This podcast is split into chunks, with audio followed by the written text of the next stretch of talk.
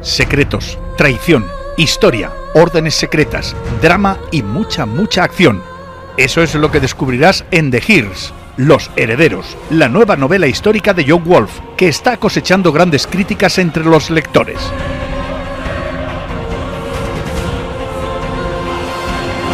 The Hears, Los Herederos, de John Wolf, ya a la venta en Amazon, FNAF y librerías asociadas. Más información en yggdrasileditorial.es. The Hears, Los Herederos, la nueva novela histórica de John Wolf.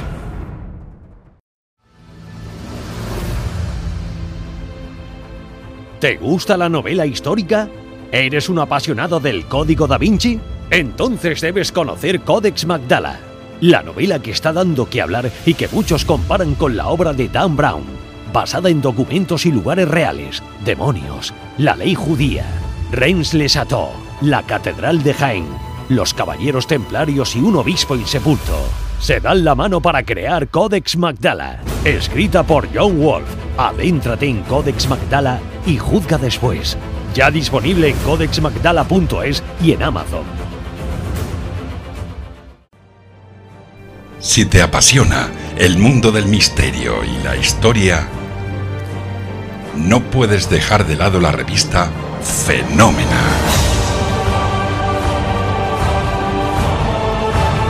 En ella encontrarás temas de actualidad y artículos relacionados con la historia. Con colaboraciones científicas y reputados investigadores. Tirada mensual online completamente gratuita. Fenómena. La investigación científica de lo inexplicable.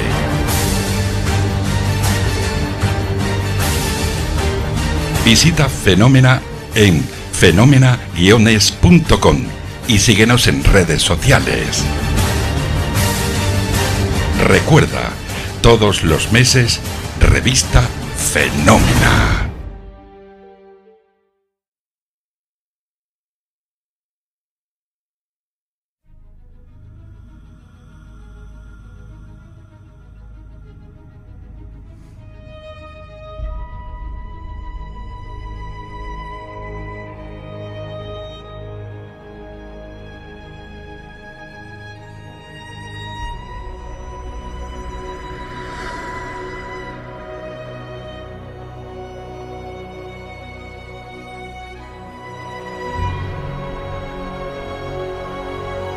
¿Están preparados?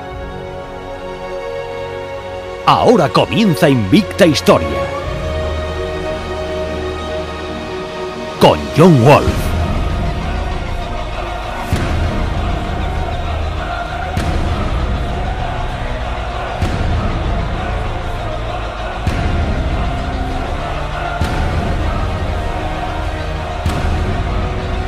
Visita invictahistoria.es. Has sido uno de los afortunados en pasar una noche en la Gran Pirámide de Egipto. Ha viajado por todo el mundo en busca de enigmas e historias a veces olvidadas. Ha investigado sobre la sábana santa de Turín, el Jesús histórico, el caso Roswell y mucho más. Ganador de los mejores premios literarios, entre ellos el prestigioso Premio Planeta 2017, y las ventas de sus libros a nivel internacional se cuentan por millones. Presentador de Otros Mundos, colaborador de lujo en televisión y uno de los autores españoles más vendidos en la actualidad. Hoy en Invicta Historia, John Wolf entrevista a Javier Sierra y nos hablará de sus comienzos, de las investigaciones que más le han impactado y sobre su nuevo trabajo, El mensaje de Pandora, su última novela que verá la luz en junio de este año. Bienvenidos queridos amigos a Invicta Historia con John Wolf.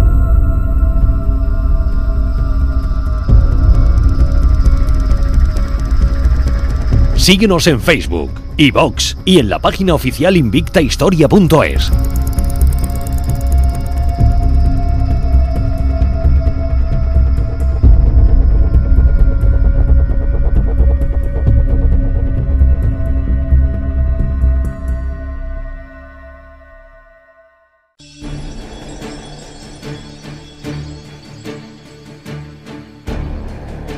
Visita invictahistoria.es.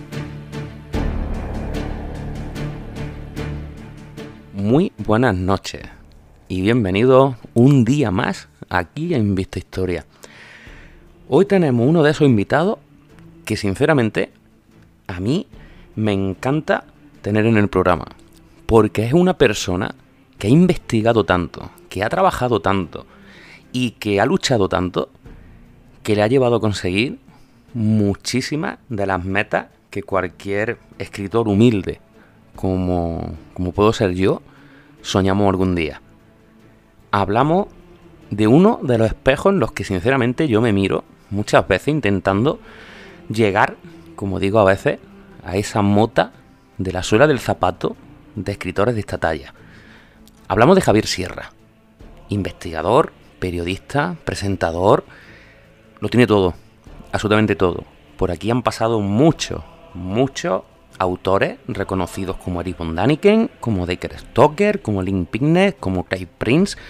Pero sinceramente para mí Javier Sierra es la guinda. Es la guinda del pastel. Y, y antes de comenzar yo le agradezco que, que no haya concedido esta entrevista. Y vamos a hablar de muchísimas cosas. Vamos a hablar de Egipto, vamos a hacer un repaso por todo ese trabajo que él ha realizado durante tantos años y también, como no, de su nuevo trabajo, que sale a la venta el 23 de junio. El mensaje de Pandora, escrita durante el confinamiento. Yo, por lo menos, estoy ya deseando que llegue el día. Y antes de comenzar el programa quiero agradecer a todos esos reseñadores de Instagram que han descubierto hace poco Coden Mazdala y están y están alucinando, y están leyendo, y están compartiendo. Nayara, Verónica, Amelia. Muchísimas gracias, de verdad. Desde aquí y de todo el equipo, un fuerte abrazo. Y nada, sin más dilación, comenzamos Invista Historia en esta entrevista al gran Javier Sierra.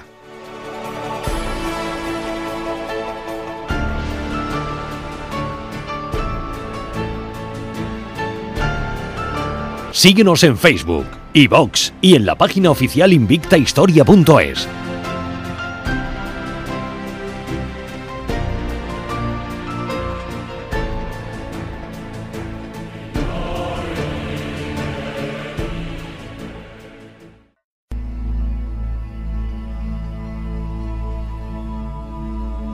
Visita invictahistoria.es.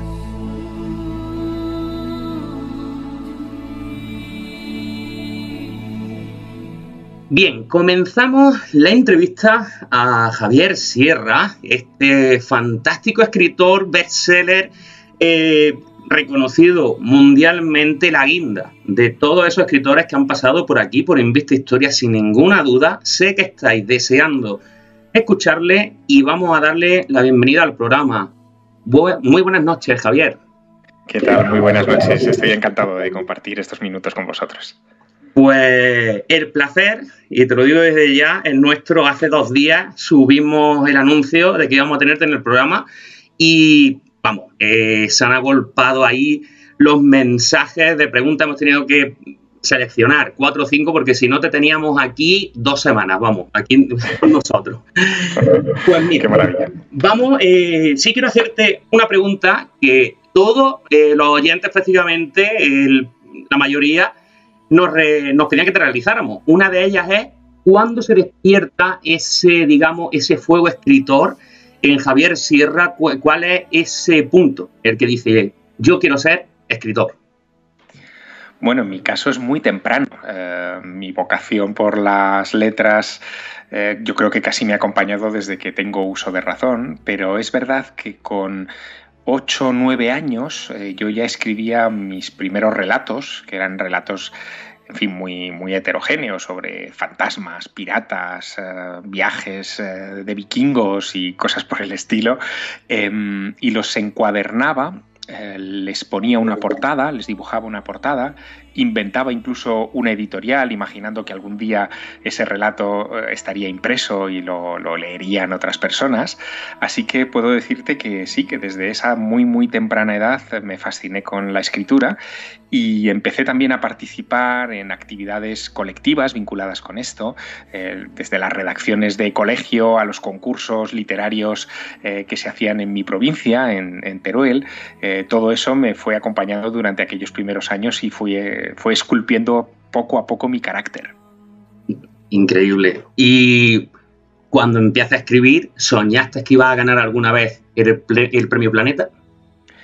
Bueno, ese sueño yo creo que está en, la cabeza de todo el mundo que escribe, ¿no? El, presentarse un día a un certamen literario importante como puede ser el Premio Planeta y llegar a, por lo menos a la terna de finalistas, ¿no? Son 10 los finalistas que eh, en fin, llegan cada año a ese concurso y de ellos quedan dos, eh, que serán el ganador y el finalista. Yo me conformaba, la verdad, con en aquellos sueños tempranos, primeros, con llegar algún día a la celebración del Premio Planeta y poderla mm, ver con mis propios ojos.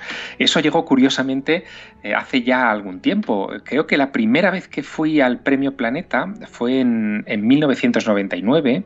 Yo acababa de publicar mi primera novela, La Dama Azul, eh, en un sello que era del Grupo Planeta, eh, entonces era Martínez Roca, y me invitaron como autor novato a mm, estar en, aquella cena en la que se juntan cada año mil personas y, ya recuerdo mm, ver con emoción eh, cómo, en fin, cómo era eh, la deliberación del jurado, la emoción de esas horas en las que eh, se terminaba decidiendo o apostando por un libro o por otro. Y aquel año ganó, si no recuerdo mal, Espido Freire con Melocotones helados. fue la ganadora más joven de la historia del Premio Planeta. Tenía entonces ella 25 años. yo me llevaba muy poco de edad con, con Espido.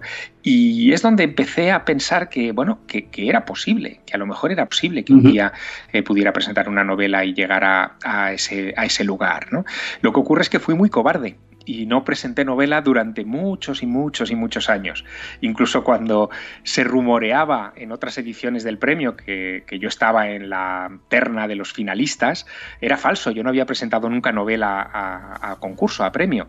Esperaba tener una obra que tuviera características literarias, que, hablara también de mis temas, de, de lo desconocido, de lo misterioso, de mi pasión por la historia, pero que estuviera todo bien equilibrado. Y ese libro llegó con El Fuego Invisible, decidí presentarlo al concurso del año 2017 y bueno, la verdad es que llegó enseguida a los finalistas y terminó alzándose con la victoria, cosa que, me llenó de una emoción muy particular, te puedes imaginar.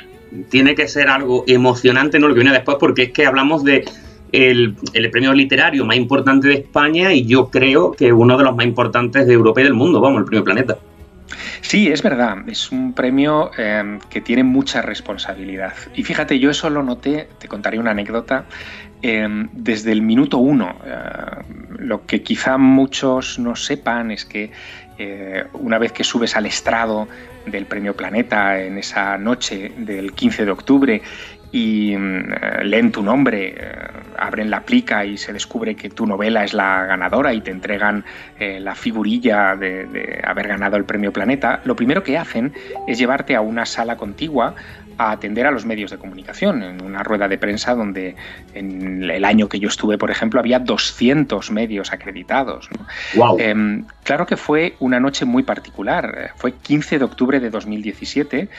Apenas hacía dos semanas que se había declarado la, famosa declaración de independencia unilateral, ¿no? la famosa DIU del proceso de Cataluña, y, estaba todo el mundo muy pendiente de las cuestiones políticas. De hecho, el año anterior, 2016, que ganó el premio Dolores Redondo, eh, el premio fue entregado por los reyes de España. Eh, se suponía que en el 2017 eh, los reyes también serían los que me entregarían el premio, ¿no? pero, pero por las circunstancias políticas no fue así, y estaba todo el mundo muy crispado, ¿no? el ambiente estaba muy y la primera pregunta que me hicieron en aquella rueda de prensa fue eh, una tremenda. ¿no? Eh, no me preguntaron por la novela, no me preguntaron por mi trayectoria literaria o por lo que sentía en un momento como aquel.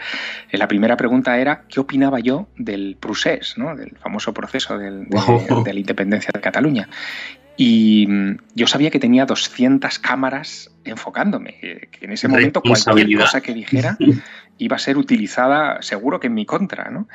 Eh, y entonces recordé algo, lo conté en aquella, en aquella rueda de prensa, recordé algo que dijo Alicia Alonso en otra rueda de prensa en el Escorial años atrás. Alicia Alonso es la gran diva del, Ballet Nacional de Cuba. Fue una de las fundadoras del Ballet Nacional de Cuba.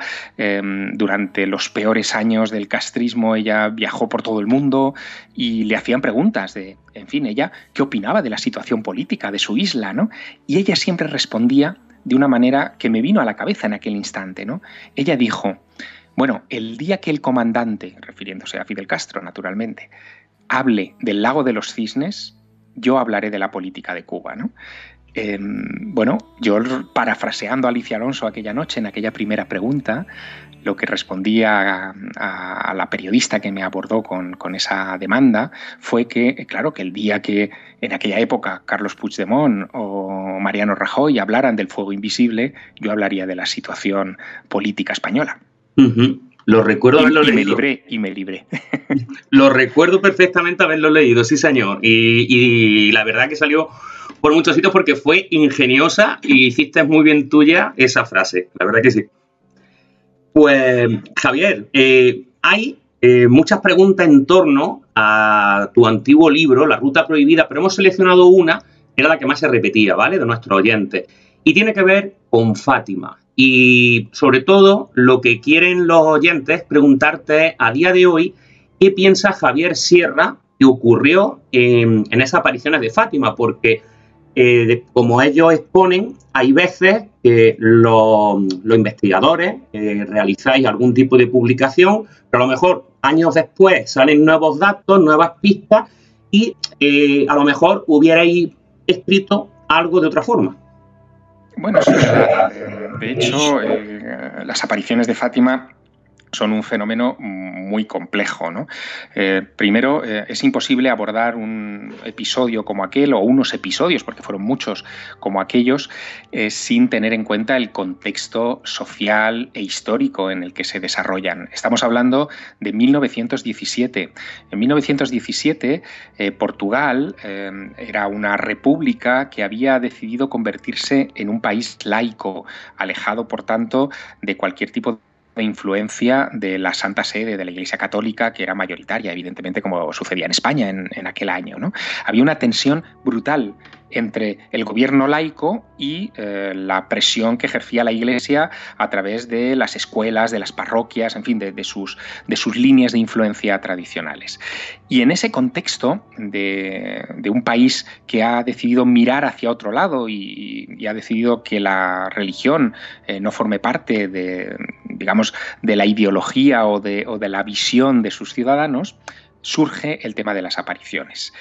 Eh, se movilizan enseguida miles de personas en torno a este tema y finalmente eh, se produce un fenómeno a la vista de todo el mundo en octubre de 1917 que a mí me resulta lo más significativo de aquella historia. Eh, la señora, que es como llamaban a la Virgen en las primeras apariciones, la señora, había anunciado que el 13 de octubre de 1917 haría un gran milagro para convencer a todo el mundo de la veracidad de esas visiones. Y mm, se presentaron en aquella planicie 70.000 personas, que se dice pronto, eh, sobre todo mm. hablando, insisto, del año 17, para presenciar el milagro. Eh, nadie sabía qué es lo que iba a suceder, pero lo que ocurrió fue que más o menos hacia mediodía em, las nubes que cubrían toda esa región de Portugal se abrieron, dejaron vislumbrar un sol eh, metálico maravilloso que empezó a dar vueltas sobre sí mismo, a acercarse y alejarse de los testigos, eh, dejándolos a todos mm, absolutamente anodadados. Incluso los periódicos más decididamente anticatólicos de Portugal tuvieron que, publicar crónicas eh, reconociendo que algo inexplicable había sucedido en Fátima aquella tarde del 13 de octubre. A mí eso me, en fin, siempre me impactó, siempre me llamó muchísimo la, atención, ¿no? ¿Qué pudo ser aquello? Evidentemente no fue el sol el que bailó sobre Fátima, porque ni tú ni yo estaríamos aquí ahora hablando, ¿no? Claro. Fue otra cosa, probablemente algo en la baja atmósfera que provocó todo aquello. Pero en el año 17 la aviación estaba empezando, no, no, no había aeroplanos capaces de hacer eso, no había globos aerostáticos capaces de realizar maniobras de ese tipo, no existían los globos de sondeo meteorológico que pudieran inducir a confusión. Estábamos en plena luz del día, por lo tanto tampoco era una confusión astronómica. ¿Qué fue aquello? ¿no? Y con esa, mm, eh, digamos, con esa herida eh, en, mi, en mi memoria, yo estuve muchos años investigando este tema. La mayor sorpresa de mi vida eh, fue cuando en una de esas investigaciones me permitieron acceder a los archivos originales del canónigo em, portugués, del sacerdote portugués, que hizo los primeros interrogatorios a los tres niños videntes de Fátima. Se llamaba José Formigao. El padre Formigao interrogó a esos niños en, sus casas, eh, en la aldea cercana a donde tuvieron lugar los hechos, y los niños le describieron cómo era la señora con la que se veían. ¿no? Y la descripción que hacen de la señora en esos folios manuscritos que yo he tenido en mis manos es absolutamente increíble. ¿no? Por ejemplo, dice los niños que eh, la señora tenía una especie de falda ajustada que le llegaba por encima de las rodillas. Em, claro, no es así como nos imaginamos a la Virgen de Fátima, ¿verdad? No. Eh, que está con un hábito hasta los pies. Decía también que su rostro era más resplandeciente que el sol y que dolía mirarlo tampoco es esa la imagen tradicional que tenemos de la Virgen de Fátima.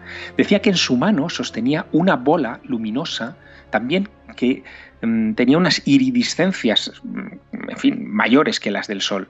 Y sobre todo cuando describían cómo aparecía la señora y cómo desaparecía, eh, nos encontramos con una descripción absolutamente increíble. ¿no? Decía que la señora aparecía como si fuera una persiana que se bajara y que dejaba ver la imagen y desaparecía de la misma manera, empezando a desvanecerse por los pies, subiendo por los tobillos, por las rodillas, por la cadera, hasta desaparecer finalmente el último trazo de su cabeza sin cabellos, que es como los niños la, definieron.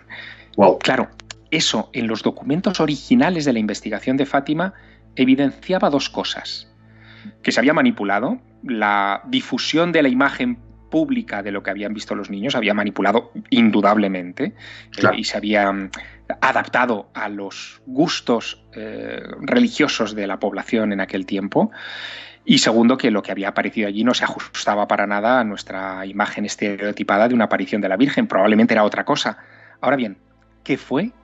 Bueno, ahí es donde está el misterio, claro, no seguimos sin saberlo. Claro. Claro, y eh, es una duda simplemente personal. Eh, ¿Tú crees realmente, como creen algunos, ya que hemos hecho la pregunta de Fátima, con respecto a, que el tercer eh, secreto de Fátima con el atentado a Juan Pablo II podía haberse confirmado?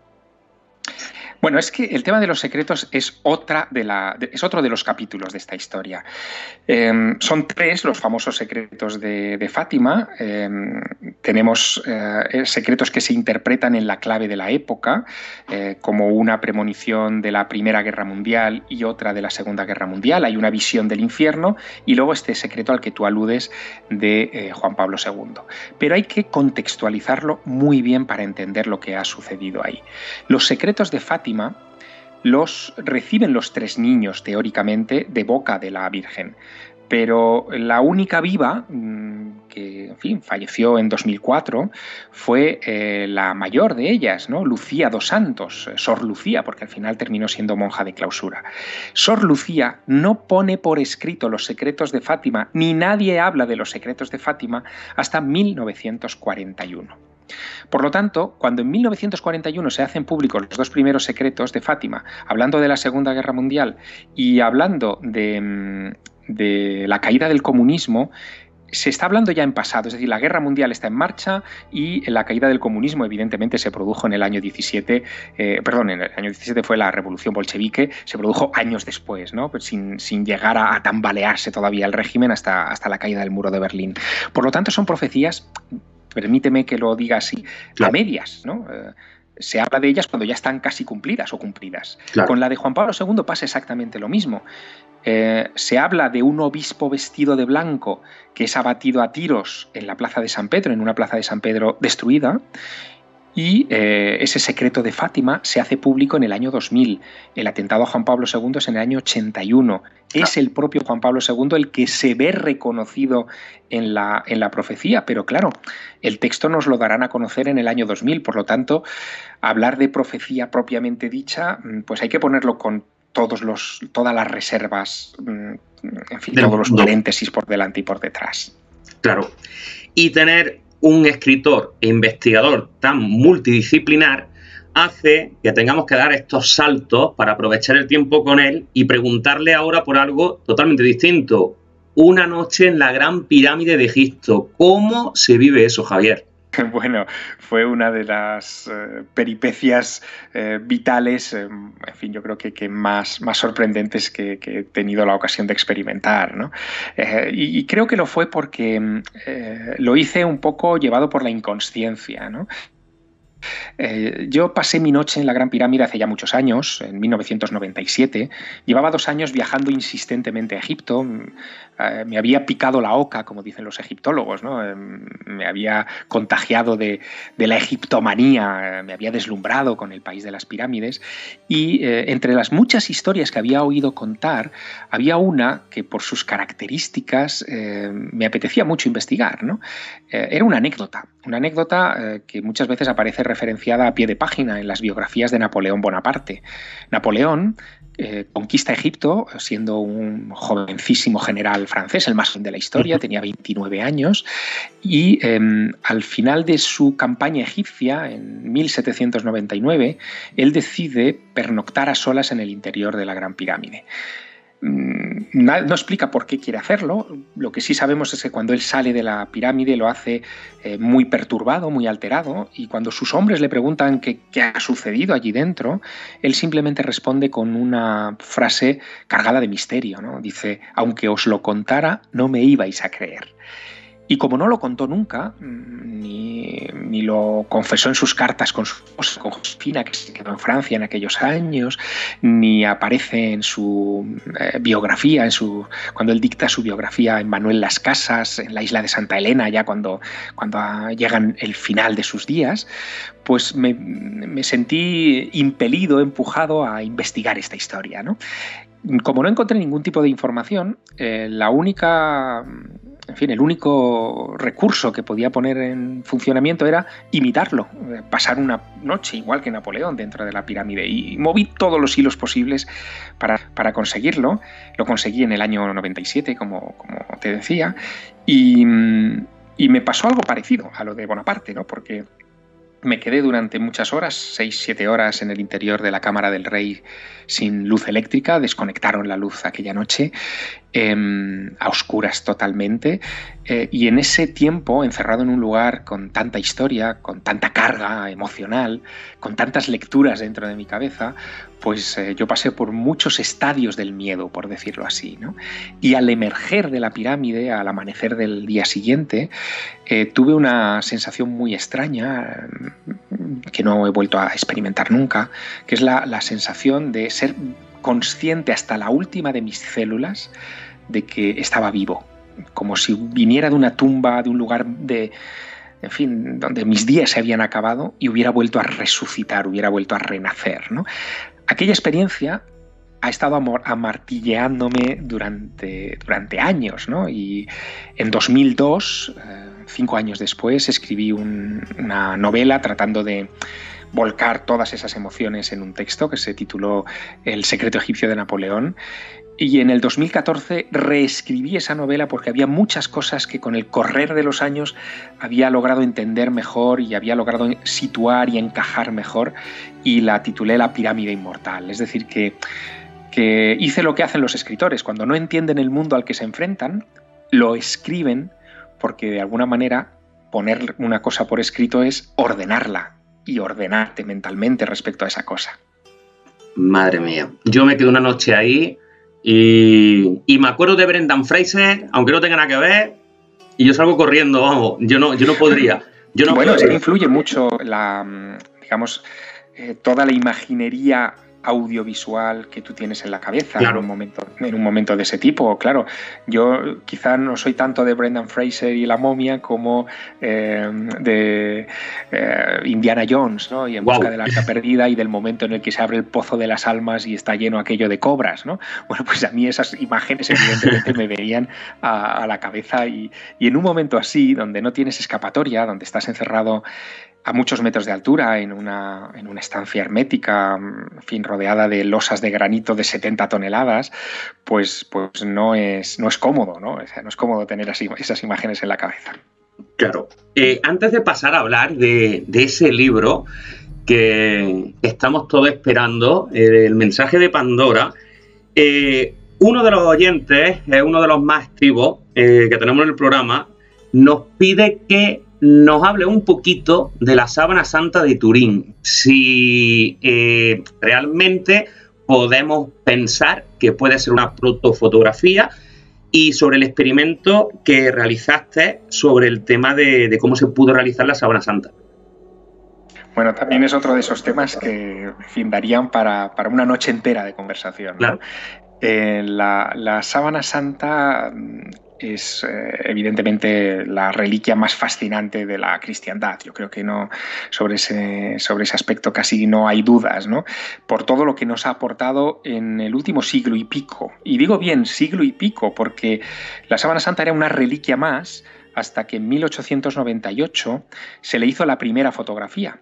Eh, era propiedad de la Casa de Saboya, esta, esta, reliquia, y fue la Casa de Saboya la que encargó a un fotógrafo, Secondo Pía, que obtuviera los, las primeras fotos de, esta reliquia para poder hacer estampas y poderlas distribuir a, finales del siglo XIX.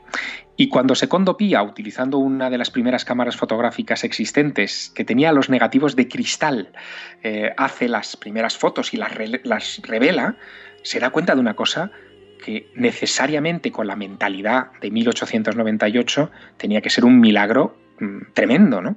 Y es que en los negativos, en donde todos los valores de la imagen están invertidos, se veía mucho mejor al hombre de la sábana que en el positivo, que en la propia tela, donde lo único que se ve es una chamuscadura leve en la que se aprecia el anverso y el reverso de un hombre desnudo tumbado. ¿no? Bueno, eh, en los negativos se apreciaban hasta los detalles de los latigazos, eh, se apreciaba el contorno de los ojos, la forma exacta de la barba, el perfil del rostro, se veía todo, ¿no? todo con una claridad absoluta, utilizando la alta tecnología de la época, que era la fotografía. Bueno, esto hizo que la sábana santa adquiriera una fama extraordinaria de reliquia de interés científico y eh, muchos años después, eh, en 1978, se somete la sábana a una serie de análisis por parte de un equipo de investigación norteamericano que trabajaba parcialmente para la NASA y descubren dentro de la sábana santa de la imagen cosas alucinantes, como que la imagen puede eh, tener valores de tridimensionalidad que procesados con un ordenador dan una figura en relieve. Em, en fin, cosas que nadie esperaba, ¿no? Incluso aparecen muestras de pólenes que solamente teóricamente en aquel tiempo se dijo eran propios de Palestina. Eh, y que autentificaban de alguna manera la reliquia. Pero todo esto eh, todo esto cambió eh, en 1988, cuando se hace la prueba de carbono 14 a la sábana santa. Y la prueba de carbono 14, para medir la antigüedad del lienzo, del lino, eh, dice que la sábana, el tejido, es del siglo XIII entre el siglo XIII y el XIV, para ser exactos, de finales del XIII y principios del XIV.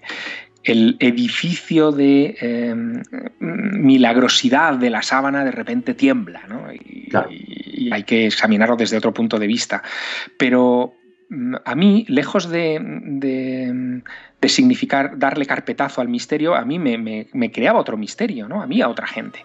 Y es que si alguien en el siglo XIII-XIV fue capaz de hacer una reliquia con esas características gráficas, ese tipo era un genio. Em, lo que había hecho es inventar la fotografía de alguna manera, porque la sábana parece un negativo fotográfico de verdad. Bueno, eh, sobre eso eh, se ha escrito mucho, eh, ha habido muchas investigaciones y, hay detalles muy significativos. Por ejemplo, la tridimensionalidad de la sábana que encuentran ese equipo de la NASA en el 78 es algo que hoy podemos hacer eh, podemos obtener con nuestros propios ordenadores domésticos de casi cualquier foto antigua, ¿no? O cualquier foto. Eh, porque mm, los ordenadores pueden darte la profundidad según las sombras, por ejemplo, y darte relieve. No es por lo tanto un milagro, pero es algo que solo podemos hacer con fotografías. Em, el hecho de que se comporte como un negativo, que es lo que descubre Secondopía, evidentemente es algo que solamente podemos reproducir hoy con nuestras modernas técnicas fotográficas. ¿Existía la fotografía en el siglo XIV? La respuesta es que no, no tal como hoy la conocemos, pero sí existía un rudimento que es la cámara oscura. Es decir, sí que existía la posibilidad de proyectar una imagen del exterior dentro de una caja y calcarla dentro, lo hacían los pintores. Lo que no tenían era los mecanismos químicos para eh, plasmar, fijar esa imagen sobre un soporte. Eso llegaría en el siglo XIX. Pero pudo haber habido alguien en el siglo XIV o XV eh, que utilizando una vieja tela hubiera falsificado la sábana porque tenía fijadores químicos de la imagen. Bueno, eso podría haber sido, claro que sí. Podría haber habido un alquimista eh, o un talento que hubiera hecho eso. Pero aunque admitiéramos eso, hay muchas otras preguntas sin resolver. ¿Por qué ese hipotético falsificador de la síndone de Turín solo hizo una sábana? Porque si alguien descubre un mecanismo para reproducir y fijar imágenes como ese tan poderoso, no lo eh, extendió y no lo utilizó para mil y una cosas, se hubiera hecho inmensamente famoso e inmensamente rico. Bueno, pues son esas esos huecos, esas lagunas que nos deja esta historia de la sábana, que dista mucho de haberse cerrado como, como proceso de investigación histórico. A mí me resulta desde luego muy interesante. Síguenos en Facebook, iVox y en la página oficial invictahistoria.es.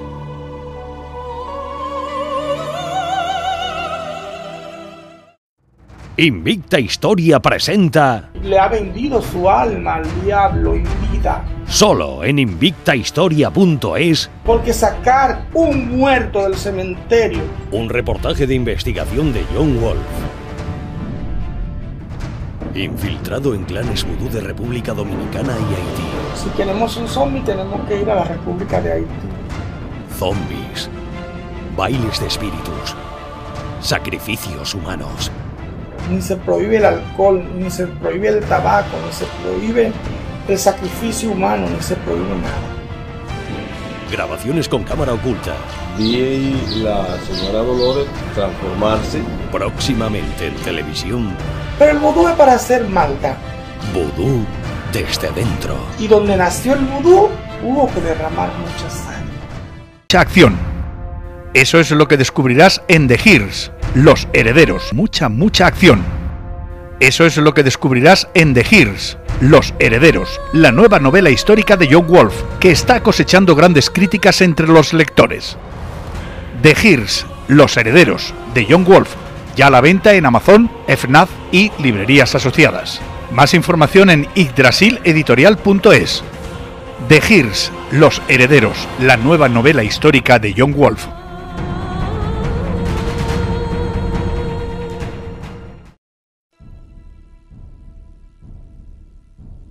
Visita invictahistoria.es.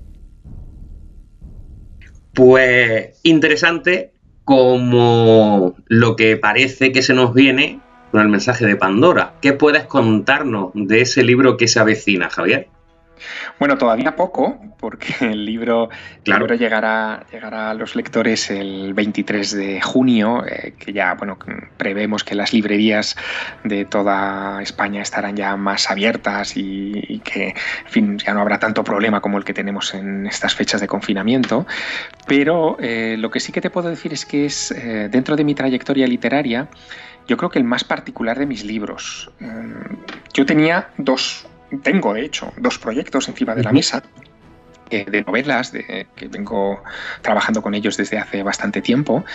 Y cuando surgió este asunto de la pandemia del coronavirus y nos vimos obligados a confinarnos en nuestras casas, yo creí que iba a tener la oportunidad de avanzar cualquiera de esos dos proyectos.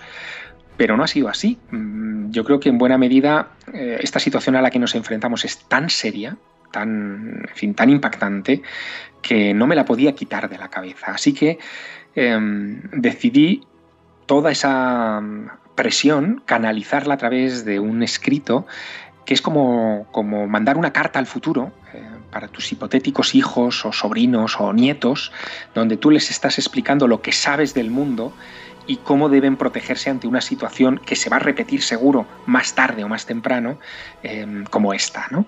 Eh, ese es el germen inicial del, del, mensaje de Pandora. Lo que pasa es que eh, en esa en esa carta que surge de ahí, en ese texto, eh, se van mezclando tanto investigaciones y conocimientos científicos que yo he ido atesorando, como hipótesis sobre el origen de las enfermedades, que no son las que se manejan habitualmente en los medios de comunicación, pero que son científicas, como eh, el conocimiento que nos han dado ciertos mensajes encriptados en la mitología clásica y que hablaban ya de estos temas eh, pues casi, casi, casi antes de que se inventara la escritura. Por lo tanto, ha salido un texto, yo creo que muy rico, eh, muy muy emocionante, eh, que se lee de un tirón, no es un texto largo, no es una novela mm, de 500 páginas, es un texto de apenas 200, eh, pero creo que, va a ser un, texto que, va a resultar muy, ¿cómo decirlo? Em, muy aliviante. ¿no? Yo creo que no hay nada que nos reconforte más que conocer a nuestro enemigo. Cuando el enemigo al que te enfrentas es desconocido, todo se hace magnífico y terrible, ¿no? Pero cuando conoces a quien te enfrentas, te alivias porque ya sabes dónde buscar los puntos débiles para vencerlo. Y, eso es lo que busca el mensaje de Pandora, en definitiva. Así que bueno, espero que dentro de unas semanas eh, podáis leerlo. Sí, seguro que sí. Y ya que has dicho lo del tema del origen, yo te voy a hacer una pregunta. No quiero que pienses que soy como la que te hicieron cuando recogiste el premio, pero Javier Sierra, con todo lo que ha vivido, con todo lo que ha leído, todo lo que ha estudiado e investigado, ¿qué hipótesis cree más posible con el tema precisamente del COVID? Bueno, yo no soy virólogo, ni médico, ni ni experto en muchas cosas, soy un curioso universal, ¿no? que, me interesa no cerrarme a ninguna idea, pero eh, aunque mantenga la mente abierta, eh, trato de, desde luego de aplicar el sentido común. ¿no? Yo tengo la sensación de que para este asunto del origen del COVID, igual que, de otras pandemias que nos han azotado a lo largo de la historia, em, creo que eh, nuestra lupa está puesta em, muy cerca de nuestro ombligo. ¿no? Es decir, nos preocupamos por aquello que afecta exclusivamente al ser humano, los virus que saltan de especies animales en especies animales o de especies animales al ser humano son continuos, hay mutaciones diarias de estos virus eh, en todos los, en fin, en todo el reino, el reino animal. Lo que pasa es que solo nos preocupamos de lo que nos afecta a nosotros, a los seres humanos. Somos así de, en fin, de, escuetos, ¿no? Cuando, de básico. Cuando, claro, de básicos cuando nos enfrentamos a estas cosas. Y además eh, tenemos una visión muy si me permites el, el palabra, ¿no? muy geocentrista. Es decir, creemos que todo tiene que ver con la Tierra, con el ecosistema terrestre de la vida, que creemos de una manera dogmática que es el único que hay, ¿no? que, que la vida es una excepción gloriosa que se ha manifestado de una manera increíble en esta bola azul. Y no es verdad. Es decir, mm, cuanto más sabemos del espacio exterior, cuanto más avanza nuestro conocimiento del universo, más nos damos cuenta de que eh, probablemente los elementos que forman la vida no son una excepción de la Tierra, el agua, el oxígeno, el carbono, eh, sino que están en todas partes del universo. Hay agua en la Luna, hay agua en las lunas de Júpiter, hay agua en Marte, hay agua en todas partes, hay agua incluso flotando en el universo. Eh, y por lo tanto, la posibilidad de que exista vida en todas partes es muy alta. ¿no? La posibilidad de que la vida en la Tierra no sea autóctona de la Tierra, sino que haya venido de fuera, cada día es mayor. Ahí está la ciencia de la astrobiología que se dedica a, investigar este, este asunto. Y quien dice vida, dice también los microorganismos que la acompañan, dicen las bacterias y dice también obviamente los virus. ¿no? Por lo tanto, este virus Mm, puede tener también un origen exógeno a la Tierra. Hay un científico, por si queréis buscarlo, que se llama Chandra Wickramasinghe. Él fue discípulo de Fred Hoyle, de Sir Fred Hoyle, uno de los grandes astrónomos del siglo XX, que cree que eh, este virus y otros eh, proceden del espacio, proceden de las lluvias de meteoritos constantes a las que está sometida eh, la atmósfera terrestre. Solo un dato, piensa que cada día, cada día, 100.000 kilos de polvo de cometas entra en nuestra atmósfera. 100.000 kilos si esos eh, polvos de cometas pueden transportar microorganismos como bacterias o virus, que son infinitamente más pequeños que un grano de polvo, ahí podríamos tener un posible origen, una posible explicación a algunas de las cosas que nos pasan. Pero como no les prestamos atención a la mayoría, porque no nos afectan como especie, pues esto nos pasa un poco desapercibido. Claro. Y ya para terminar, una pregunta de un oyente, la última que dice... Llevo ahorrando dos años para ir a un sitio de misterio. Usted ha investigado templario, egipcio, maya, de todo. ¿Dónde me aconsejaría usted que yo fuera para sacar el mayor provecho posible a mi viaje a un sitio misterioso? Bueno, es una pregunta difícil porque mucho. claro, porque eso de elegir un sitio eh, es complicado, pero desde luego yo creo que el país que eh, te devuelve más por el tiempo y el dinero invertido es, es Egipto, ¿no? Em, no es solamente la meseta de Giza y las pirámides, que ya es un paisaje que parece de otro planeta. Es recorrer el Nilo y admirar sus templos y darse cuenta de la enorme influencia que tuvo esa cultura en la nuestra, que de alguna manera bebe de tantos aspectos eh, inventados por los habitantes antiguos del Nilo. Em, yo, desde luego, le recomendaría, le recomendaría Egipto, eh, aunque hay otros lugares llenos de misterio ¿eh? y, y a lo mejor no tan lejos de, nuestro oyente como él puede imaginarse. Estoy pensando, por ejemplo, eh, en un lugar tan fascinante como los dólmenes de Antequera, en, la provincia de Málaga, ¿no? Eh, que tienen toda una correlación astronómica alucinante que habla de cómo hace 4.500 años aquella gente tenía conocimientos de los movimientos celestes muy impresionantes para una mm, sociedad eh, del neolítico como aquella. ¿no? Y, y ahí hay mucho misterio y está a la vuelta de la esquina, como quien dice, y casi cualquiera se puede acercar a admirarlos y si lo hacen un solsticio, por ejemplo, pues todavía tendrá más oportunidad de asombrarse de esa orientación de esas piedras ¿no? que, que, nos preceden pues fíjate, he dicho 4.500 antes de Cristo, es que nos preceden 6.500 años, ¿no? Eh, que, que, no es poca cosa. Pues sí. Pues, querido oyente, haciendo suya la frase que, que tantas veces habría escuchado en su programa, la hacemos nuestra para decir que efectivamente hay otros mundos, todos los que él ha recorrido y lo hemos tenido aquí con nosotros en Invista Historia. Muchísimas gracias, Javier, por este tiempo. Ha sido un verdadero placer. Un fuerte abrazo. Un abrazo.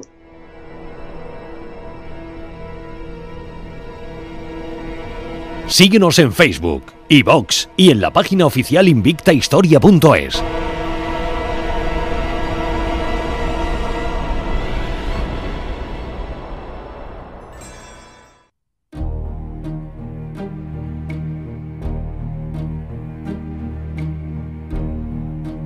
Visita invictahistoria.es.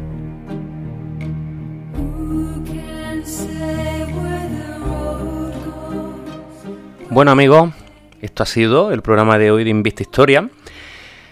Esperamos que, este programa de hasta luego pues haya sido de vuestro agrado, gracias al invitado que hemos tenido. Porque los que nos seguían en redes, pues ya sabéis que tenemos que hacer una pausa obligada por temas de salud hasta mediados de junio o finales Esperemos que sea la última. Y nada, esperamos que, dentro de poco, cuando retomemos otra vez el programa, pues eh, tengamos otra vez por aquí a Javier para hablar de todos esos temas que se han quedado en el tintero y que como decíamos en mitad de la entrevista, pues es que darían para hablar una semana entera y con todo y con eso no nos faltaría tiempo. Pero no quiero marcharme sin, sin hacer eh, un agradecimiento de verdad un poco más extenso a, esa gente, como decía de, al principio del programa, de Instagram, a Nayara, a Amelia, a Verónica, a Ana, que han descubierto Code, han descubierto esa novela y les ha cautivado y lo han querido expresar eh, de forma totalmente desinteresada. Muchísimas gracias por, por todo lo que estáis haciendo. Y, y de verdad, eh, ojalá que, que, el resto de obras que leáis eh, mía, pues sean también de vuestro agrado. Y nada, aquí tenéis un amigo.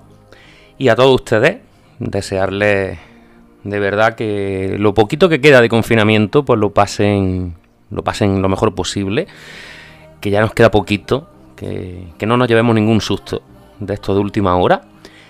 Y le espero, le espero de aquí a un corto espacio de tiempo para seguir con esta entrevista Invista Historia, que va a venir cargada de muchísimos programas muy llamativos sobre la tumba de San Pedro, sobre el caso de Carla Morán, esa mujer que dio lugar a la película Lente.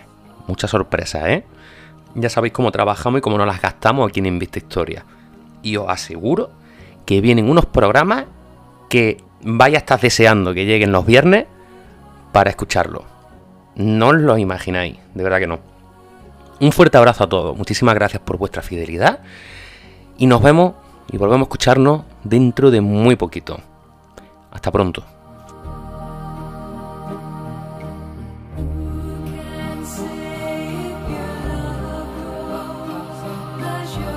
Síguenos en Facebook, iVox y en la página oficial invictahistoria.es.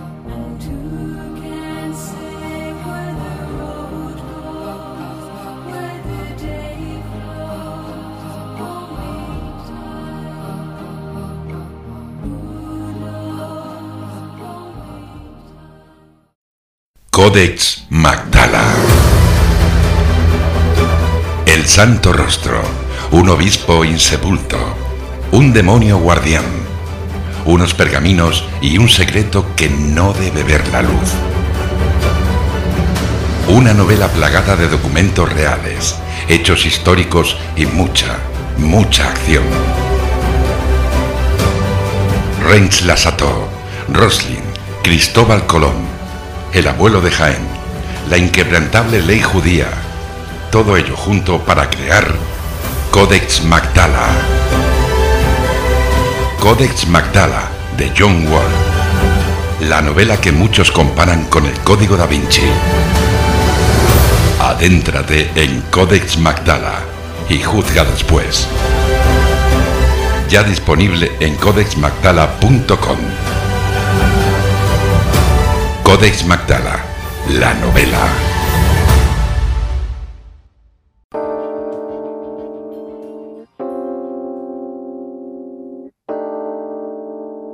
Veinte puertas hacia el más allá.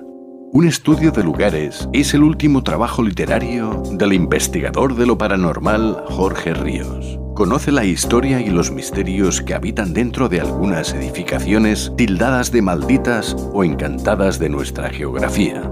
Algunas populares, otras desconocidas, pero todas guardan infinidad de secretos para quien desee conocerlas y visitarlas. 20 puertas hacia el más allá.